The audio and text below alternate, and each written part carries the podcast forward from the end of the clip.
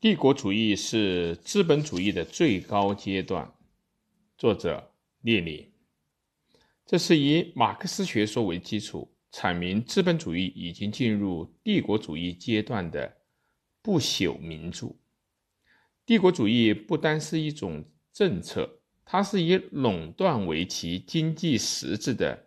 资本主义的最高阶段，是垂死的资本主义。本书建立了分析现代资本主义的基本观点。题解：列宁的帝国主义是资本主义的最高阶段。一九一七是在第一次世界大战前夕，以说明全世界资本主义经济在其国际相互关系上的总的情况为主要目的而写的。列宁从1915年开始，系统地收集与帝国主义有关的文献，并做了摘要和札记，开始拟写、做计划，这样构成了关于帝国主义的笔记一书的内容。帝国主义是资本主义的最高阶段，于1916年的6月底完稿。一年在彼得格勒出版。本书由不长的序言部分和十章组成。前半部分的一到六章是分析从生产与资本积累开始的帝国主义的五个基本标志。这些标志并不是平铺并列，而是在充分分析了它们相互之间的关系之后，由本及末。顺序进行。第七、八、十章的内容是在总结帝国主义经济的各种特点的基础上，阐明了帝国主义是资本主义的特殊阶段，是寄生的腐朽的资本主义，是垂死的资本主义。第九章是对于有关帝国主义的各种学说的批判。概要。列宁写作《帝国主义是资本主义的最高阶段》的主要目的是，根据无可争辩的资产阶级统计的综合材料和各国资产阶级学者的自白，来说明二十世纪初期第第一次世界大战帝国主义大战前夜，全世界的资本主义经济在其国际相互关系上的总的情况。德国与英法俄帝国主义之间的对立，是第一次世界大战前夜世界资本主义经济国际关系的特点。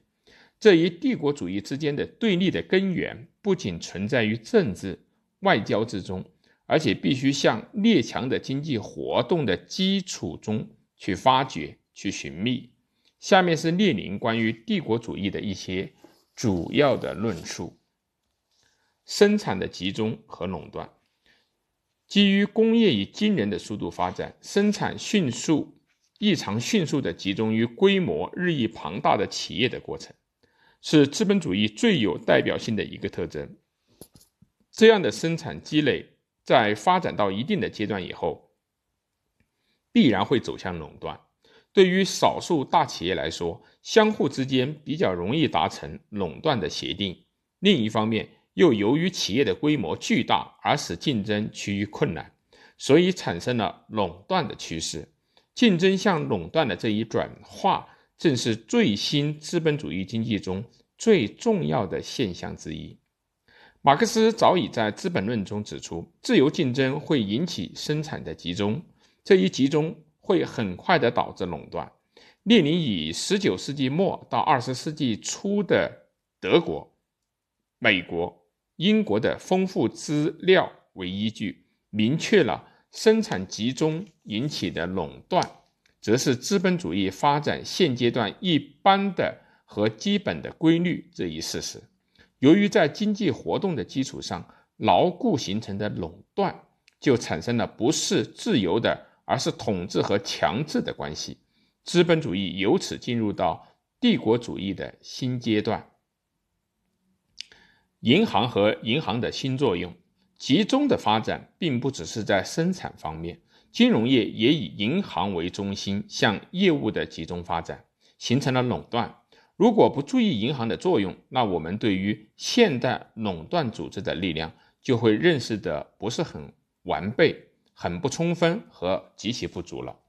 银行原来的业务是支付中起中介作用，但是随着业务向少数银行的集中，形成了巨大的垄断的银行。这些大银行和工业企业之间已不是一时的融资关系，而是形成了长期的金融。投资、人事和其他各种各样的关系，大银行可以自由地控制货币资本的绝大部分和生产手段，以及原料资源的大部分，从而转化为万能的垄断者。而且，这一转化成为资本主义向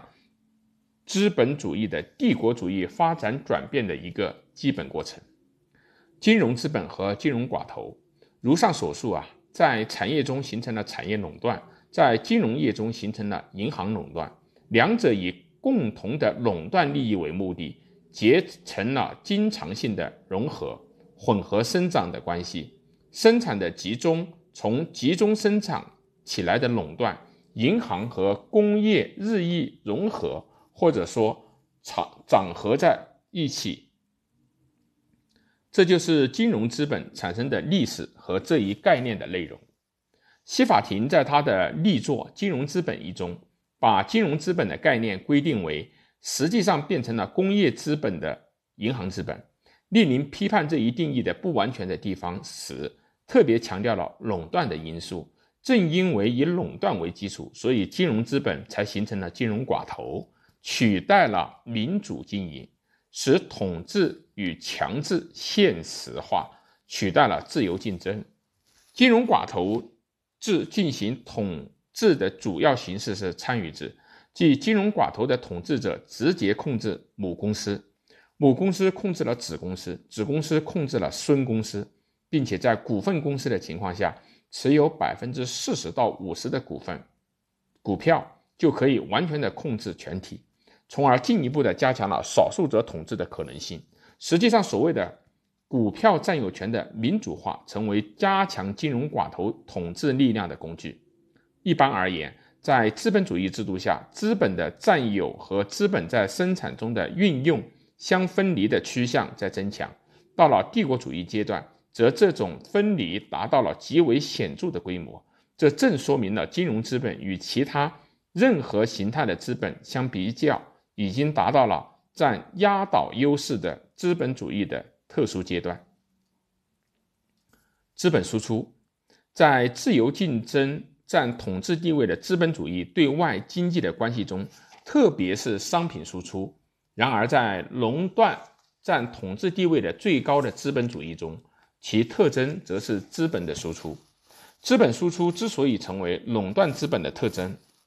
是由于取得了垄断地位的少数发达国家已经形成了庞大的过剩资本，但这并不意味着在发达国家已经完全没有了资本的投入场所，而是因为在已经确立了垄断统治的发达国家，如果投下更多的资本，将通过生产的增加和价格的降低而使利润降低，从而便产生资本的过剩，所以这些过剩资本就向各。落后国家输出，这些落后国家资本少，地价、工资、原料都比较便宜。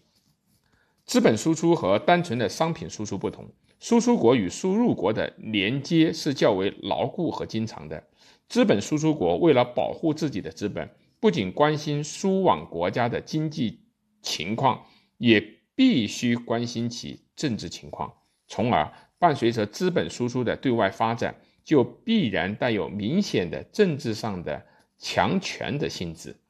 帝国主义对外发展的基础是资本输出，资本输出的基础是垄断。我们可以从资本输出的各种类型来分析帝国主义的各种类型。如英国的殖民地领土最多，所以可以称之为殖民地帝国主义。法国则主要以购买俄国等欧洲各国的国家公债的形式进行了资本的输出，所以可以称之为高利贷帝国主义。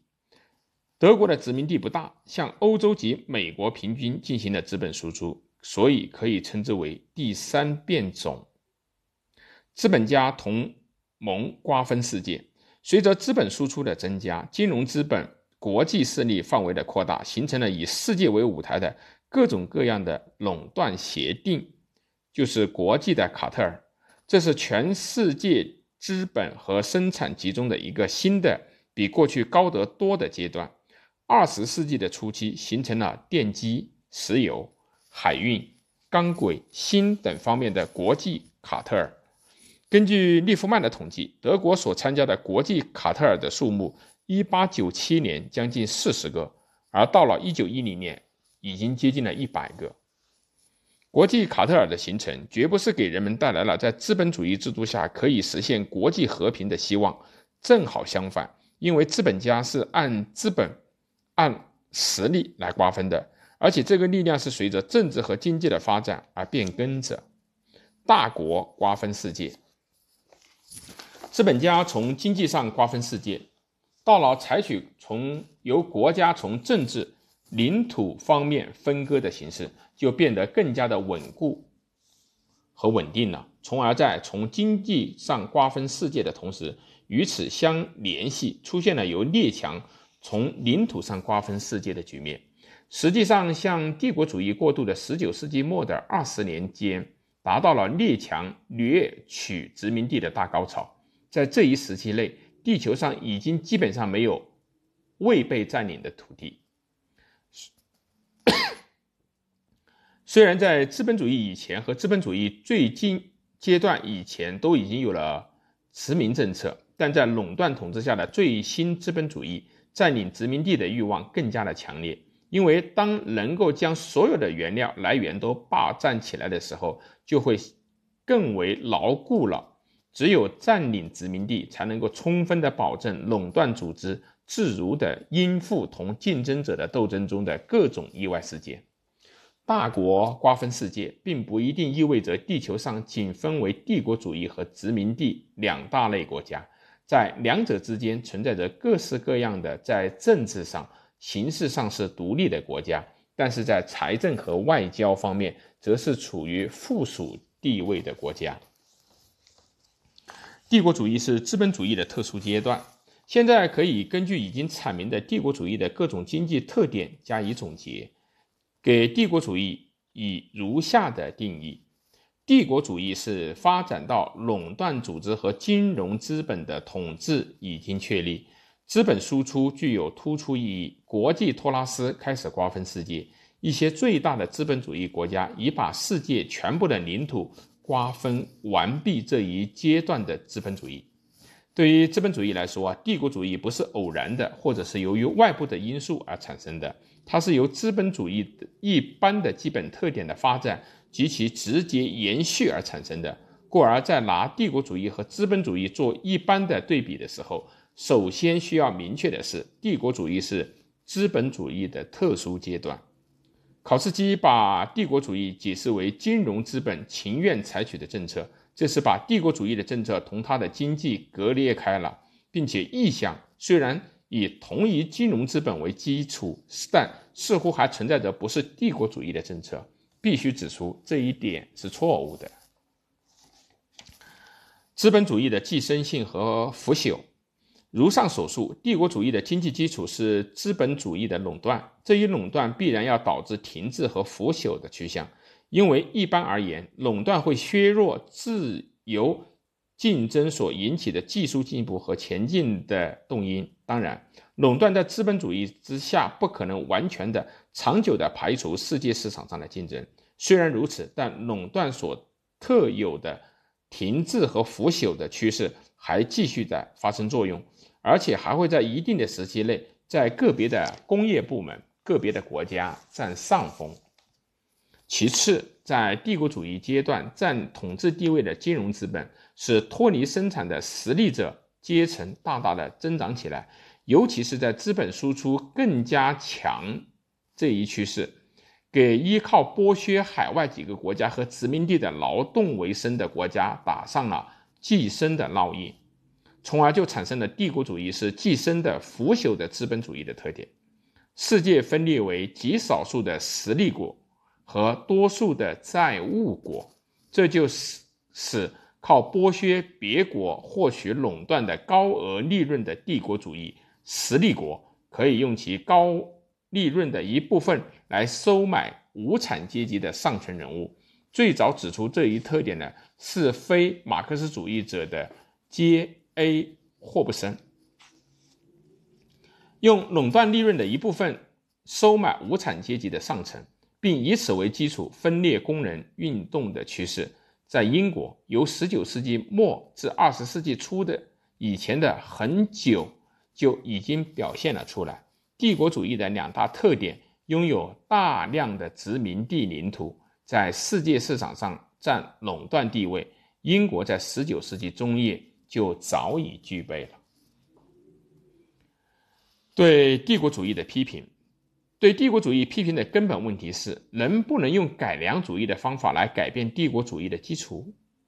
是前进，去进一步的加剧和加深帝国主义所产生的各种矛盾呢，还是后退，去缓和这些矛盾？帝国主义的基础是垄断和金融寡头的统治，这就产生了政治上的反动和民族的压迫。所以，自二十世纪初期以来，几乎在所有的帝国主义国家中。都出现了反对帝国主义的小资产阶级民主反对派。考茨基以其考茨基主义是背离马克思主义而与这些小资产阶级反对派合流的产物。考茨基的反动性质在他的超帝国主义论中表现得最为清楚。考茨基设想，现在的帝国主义政策会被一种新的超帝国主义的政策所排除，各国金融资本的相互斗争。将由国际联合的金融资本所取代，并以这一联合的金融资本共同剥削世界。考茨基对于未来的所谓超帝国主义的展望充满了虚伪性，这只是从英国、法国、日本、美国等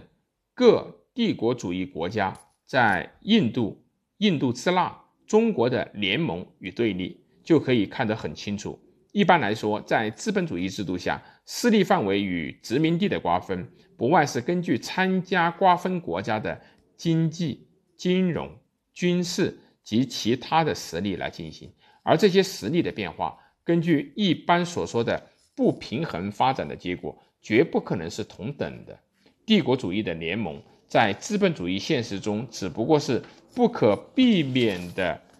战争与战争之间的。暂时休战。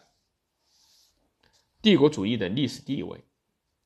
帝国主义从其经济的实质来说，就是垄断的资本主义。垄断资本主义使资本主义的一切矛盾尖锐到什么程度？只要指出物价高涨和卡特尔的压迫就清楚了。正因为帝国主义是以垄断为基础，所以就具备了寄生的或者腐朽的资本主义的特点。